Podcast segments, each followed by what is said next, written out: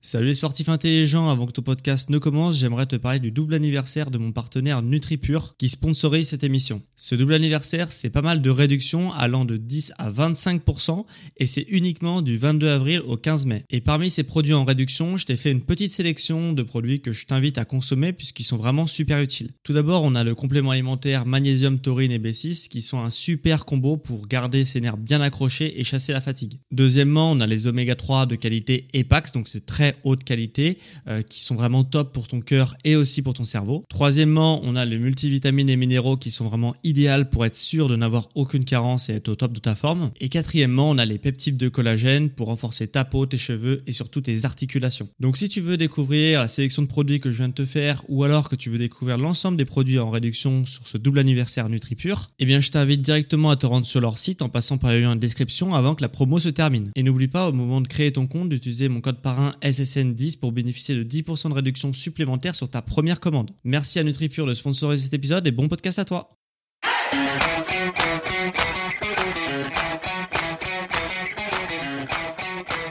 Ok, bienvenue à tous et bienvenue sur le podcast Sport Santé Nutrition. Je m'appelle Médéric, je suis coach sportif et tous les dimanches je t'apprends à te remettre en forme et à exploser tes objectifs tout en prenant soin de ta santé grâce au sport et à la nutrition. Alors aujourd'hui, on va s'attaquer à un épisode sur le Nutri-Score, un épisode que tu euh, te poses peut-être la question. Voilà, Nutri-Score, est-ce que c'est bien, est-ce que c'est pas bien? Et ben, je vais te dire euh, dans cet épisode, tu vas tout savoir sur le Nutri-Score. Est-ce qu'il faut s'en méfier Est-ce que c'est une bonne chose ou une mauvaise chose? Alors Nutri-Score c'est quoi si tu as jamais entendu parler de ça, que tu sors de ta grotte, que tu n'as vraiment jamais entendu parler du Nutri-Score? C'est tout simplement une note qui est inscrite sur l'étiquette de tes produits, d'un produit de grande consommation en supermarché par exemple, qui permet de connaître en un coup d'œil le score nutritif d'un aliment. Donc euh, voilà, on utilise du coup une note hein, pour les aliments qui va de A à E. Ok? A étant la meilleure note qu'on peut donner à un aliment et D c'est la pire note qu'on peut noter qu'on peut donner à un aliment. Donc bah euh, donc voilà l'idée à la base ça partait d'une bonne une bonne intention, c'est-à-dire que les consommateurs ils étaient un peu perdus. Voilà, tu as sûrement déjà été perdu. Est-ce que cet aliment il est bien, pas bien, je sais pas trop, machin. Est-ce que je le prends, est-ce que je le prends pas quand tu es au supermarché? Et du coup ils se sont dit bah voilà on va tout simplement catégoriser les aliments de A à, D, comme ça le consommateur il va voir en un coup d'œil voilà, si c'est bon pour lui ou pas. Alors, et on va voir si c'est bien, si ça a bien été appliqué justement, et si, si il faut euh, bah, le croire sur parole, ce Nutri-Score. Euh, donc ça partait d'un bon sentiment. Quand il a été lancé, j'étais quand même euh, très très très déçu puisque euh, il n'était pas obligatoire sur euh, les industriels avaient le choix ou euh, ou pas de le mettre sur leurs produits donc en, en soi si ton ton Nutri-Score était de D qui est la pire note bah en tant qu'industriel, tu pouvais décider de ne pas le mettre, voilà, de d'oublier de le mettre sur le produit. Donc ça, ça va changer. Normalement, les marques euh, se sont engagées. Maintenant, il n'y aura plus droit de ne pas le mettre après le 1er janvier 2021. Donc, euh, pour nous, c'est dans 6 mois. Si euh, dans, six mois, euh, même un peu moins, hein, même beaucoup moins d'ailleurs, ouais trois mois même. Et et, et voilà, si tu m'écoutes après le 1er janvier 2001, ça sera 2021, ça sera obligatoire. Donc déjà, il y aura plus de voilà, on pourra plus passer outre ce, ce Nutri-Score. Alors, c'est pour moi c'est une bonne chose parce que voilà, ça vraiment ça permet quand même pour les personnes qui s'intéressent pas du tout, du tout, du tout, du tout à la nutrition, bah, de diminuer quand même certains risques, notamment le diabète, notamment les maladies cardiovasculaires, notamment l'obésité, parce que ça a été prouvé et reprouvé et reprouvé que la nutrition jouait un rôle sur ces maladies-là pas que, pour moi ça va beaucoup beaucoup beaucoup plus loin que euh, seulement le diabète, les maladies cardiovasculaires et l'obésité. Mais bon, voilà. Et, euh, mais pour moi, par contre, ce n'est pas une valeur absolue, le Nutri-Score, car elle répond pas en compte plein d'éléments que tu vas peut-être découvrir dans cet épisode. Alors, pour savoir déjà pourquoi c'est bien ou pas bien, il faut comprendre comment le score il est pris en compte, comment euh, justement la notation de ce Nutri-Score, de ce sort de label, comment euh, bah, elle est pris en compte.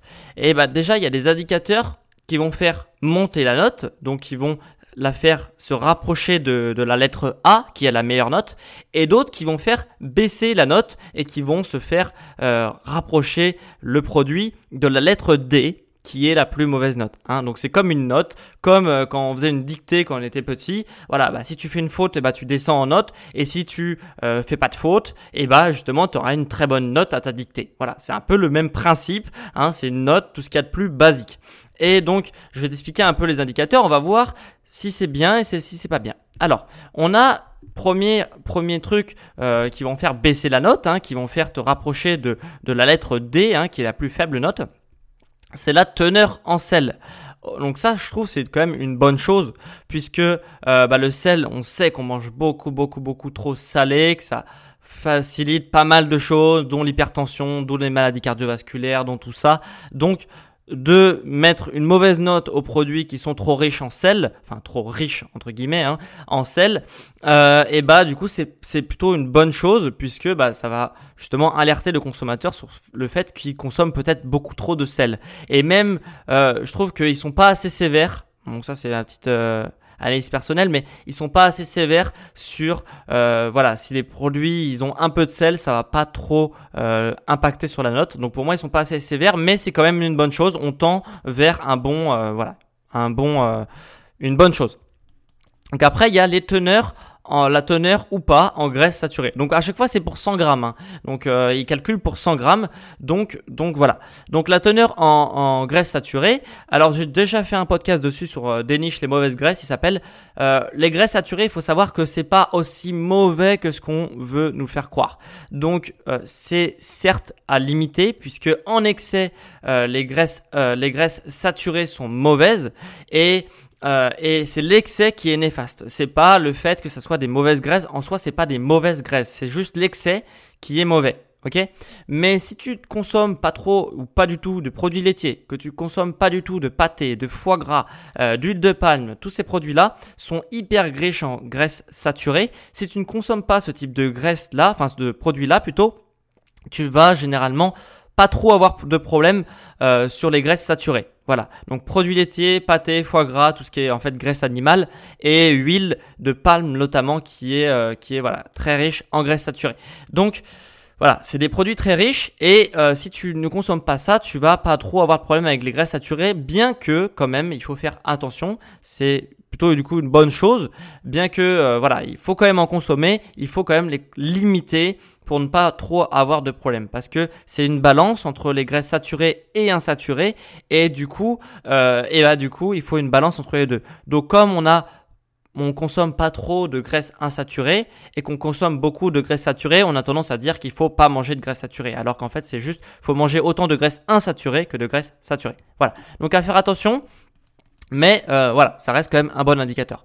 La teneur en sucre, euh, bah là, ok, là je suis encore ok, je suis encore d'accord. Euh, c'est vrai que le sucre, le, donc la colonne en fait dont sucre qui a marqué euh, quand tu retournes l'étiquette, quand tu vas voir l'étiquette justement, quand tu retournes le produit, euh, voilà, ça c'est cette, cette quand il y a trop de sucre, bah, ça va faire baisser le Nutri-Score, donc c'est aussi une bonne chose, bien qu'encore une fois, il soit pas assez sévère.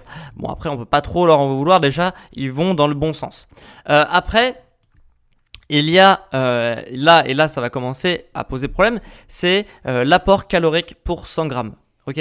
Donc là, l'apport calorique, alors déjà, euh, ça prend en compte vraiment un truc vraiment basique, c'est que pour eux, une calorie, c'est une calorie. Voilà, une calorie, c'est une calorie, et euh, on s'en fout de l'origine de la calorie. Une calorie, c'est une calorie, et si on a trop, c'est pas bon.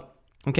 Eh ben non, c'est pas du tout le cas. Euh, les calories des lipides, des bons lipides et des protéines sont hyper facilement utilisables par l'organisme. L'organisme en a besoin, il va quasiment jamais les stocker parce qu'il en a justement trop besoin et qu'il a trop, c'est trop notre notre alimentation est trop dépourvue de protéines, de bons lipides. Donc dès qu'il va en avoir, le corps il va tout de suite euh, l'utiliser, il va pas le stocker. Donc euh, bah déjà, euh, par exemple. Il y a un exemple justement qui a fait un peu scandale avec le Nutri-Score parce que l'huile d'olive était classée, euh, euh, c'était pas E, c'était D je crois. Donc c'était le, la note juste avant. Euh, et donc et donc voilà, ça voudrait dire que l'huile d'olive n'est pas bonne pour la santé. Euh, l'huile d'olive, c'est une très bonne huile euh, qui, est, qui est riche en oméga 9. L'oméga 9, on en a besoin. Et, euh, et voilà. Et du coup, euh, qu'il soit noté D euh, sur le Nutri-Score, bah, ça voudrait dire que non, faut pas en consommer. Alors que, bah, au final, non, non, c'est, c'est totalement l'inverse. Et donc, ça induit le consommateur en erreur. Je, je crois que depuis, ils l'ont descendu à C. Mais bon, C, ça veut dire quand même qu'il faut faire attention. Or, euh, pour moi, c'est un top, top, top produit. Euh, voilà, c'est un très, très bon produit. C'est limite, voilà, c'est pas miraculeux, mais c'est un très bon produit qu'il faut avoir dans sa cuisine. Donc, voilà. Donc, ça prend pas en compte l'origine des calories, ça prend juste en compte les calories. Et après, pour les calories, il y a un truc qui est aussi problématique, c'est que les calories issues des glucides euh, bah, ne sont pas, ne se valent pas. Les, les calories issues des glucides, euh, voilà, on note les glucides avec l'indice, l'indice, glycémique, pardon. Et du coup, l'indice glycémique, on le retranche en trois catégories indice glycémique bas, moyen ou haut. Et si ton indice glycémique de ton aliment riche en glucides et bas et haut, tu vas beaucoup plus le stocker que s'il est bas ou moyen. Donc c'est aussi à faire attention et ça par contre le Nutri-Score ne le prend pas du tout en compte donc c'est vraiment dommage. Donc pour la partie euh, des calories, euh, combien donc le le critère des calories, euh, bah, c'est vraiment, pour moi, c'est à mettre à la poubelle parce que c'est un indicateur qui ne veut rien dire et donc ça fausse le Nutri-Score. Voilà.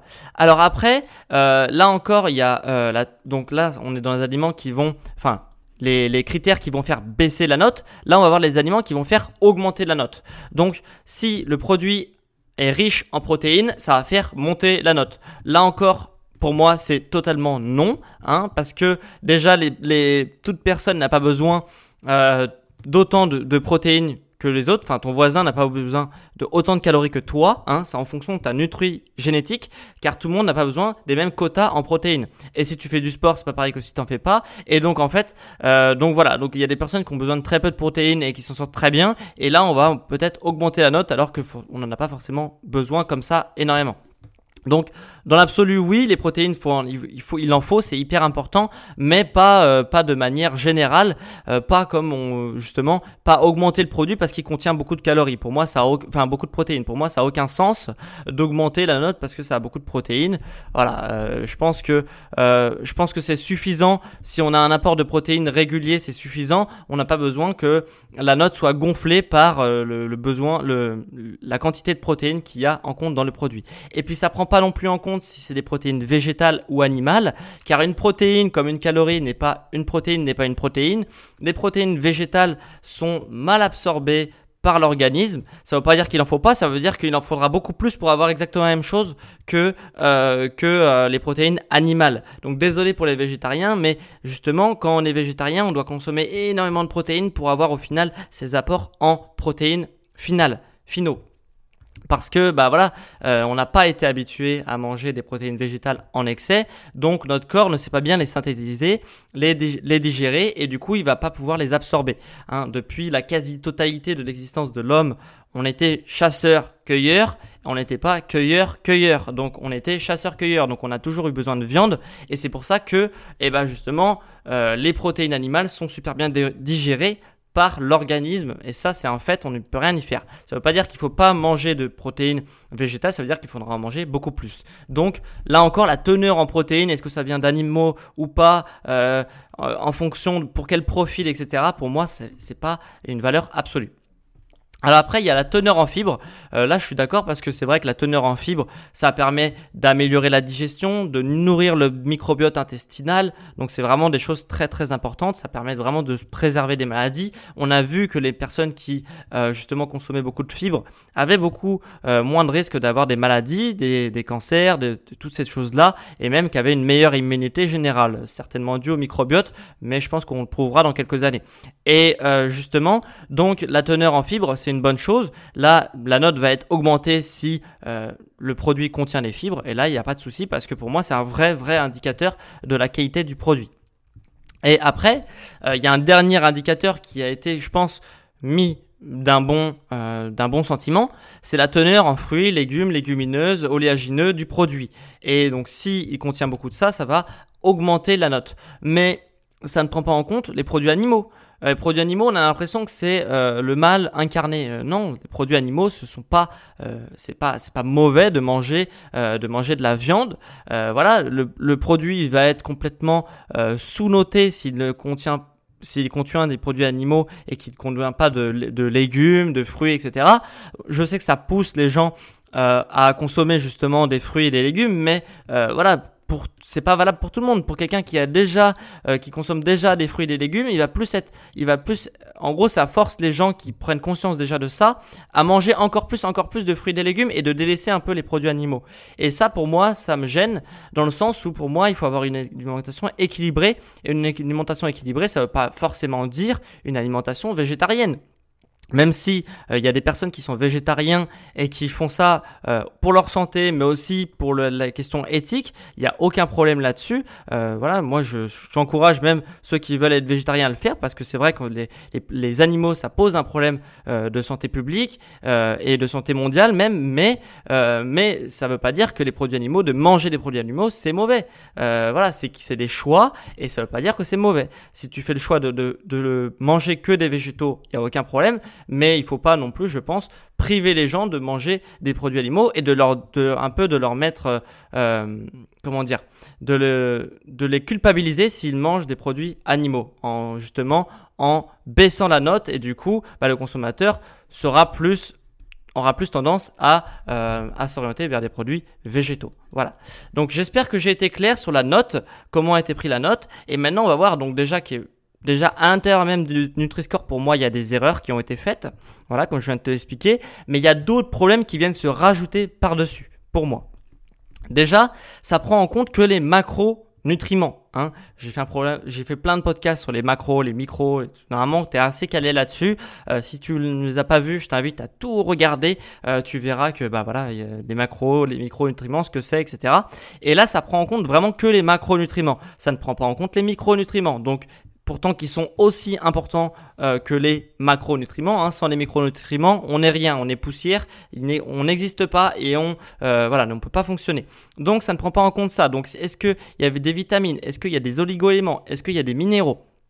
Voilà, tout ça, ça n'est pas pris en compte par le Nutri-Score. Donc un aliment qui va être juste euh, bien équilibré au niveau macronutriments, mais qui va être pauvre, archi pauvre en micronutriments, il va quand même être bien noté. Donc là encore, ça quand même ça induit fortement en erreur euh, bah, le consommateur. Et en plus, on sait que euh, voilà, moi je pense qu'on peut avoir des doutes quand même sur le Nutri-Score parce que on sait que c'est pour les produits industrialisés qu'il a, été inventé et on sait que là où les, aliments les plus pauvres en micronutriments sont les produits euh, industrialisés. Donc je pense qu'on a volontairement voulu exclure ce type euh, de, critères, les micronutriments, pour justement euh, pas effrayer le consommateur. Voilà. Et pour moi, c'est quand même un problème parce que les micronutriments, c'est ultra, ultra important. Après, deuxième chose, c'est les graisses trans. Les graisses trans, c'est énormément utilisé par les industriels. Ça permet, c'est des graisses en fait qui n'existent pas dans ou qui existent dans très très, euh, enfin c'est très très faible dose euh, dans bah dans dans le monde, c'est-à-dire enfin voilà qui est pas du tout disponible euh, dans le monde. Ça a été fabriqué par les industriels. C'est des graisses qui ont été fabriquées par les industriels pour avoir une bonne texture, pour avoir euh, une bonne conservation, etc. Donc c'est des graisses qui ont été fabriquées artificiellement, qui n'existent pas normalement. Et du coup, euh, s'il y en a beaucoup dans le paquet, bah c'est pas grave. Les industriels, ils peuvent quand même mettre un petit A sur le paquet et le consommateur, il va quand même prendre, il va quand même prendre euh, le, produit, même s'il contient des graisses qui ont été synthétisées artificiellement, bah c'est pas grave. Donc là, pour moi, ça pose encore un problème euh, pour le Nutri-Score parce qu'il ne prend pas en compte ça. Et dernière chose, euh, les additifs. Les additifs ne sont pas pris en compte non plus par le Nutri-Score. Donc, euh, s'il y a énormément d'additifs qui sont rajoutés au produit pour conserver, pour améliorer la texture, pour euh, plein mal de choses, pour la couleur, pour voilà tout ça, et bah euh, même pour le goût, et bah voilà, il n'y a pas de problème. Et bah, on peut te le mettre, on peut le mettre dans, dans, dans, le, dans le paquet, et puis on peut quand même mettre un A sur le paquet. Donc le consommateur va être quand même dupé par ça, parce que du coup il va prendre pour argent comptant le Nutri-Score alors que c'est en fait c'est pas le cas parce que moi euh, je suis désolé mais c'est quand même à remettre en, relation parce que il y a des bonnes choses sur le Nutri-Score, mais les micronutriments, les graisses trans et les additifs, on sait très bien que c'est sur ça qu'abusent généralement et le sel. Donc le sel il est compris dedans, donc on va rien dire, mais mais c'est sur ça qu'abusent les industriels. Et comme par hasard, c'est pas mis dans euh, c'est pas mis dans le score. Ça ne prend pas en compte dans le Nutri-Score. Donc pour moi c'est un problème. C'est vraiment vraiment vraiment un problème. Donc et bah c'est un peu euh, un chemin du combattant pour euh, savoir quel produit est bon ou pas pour la santé. Euh, vraiment c'est un, produit de, vraiment un produit de enfin un problème de société. Donc moi ce que j'ai voulu faire à mettre un peu ma patte à l'édifice, c'est que je viens d'inventer Bon, j'ai fait ça vite fait, mais on va voir si ça vous plaît. C'est le SSN Score.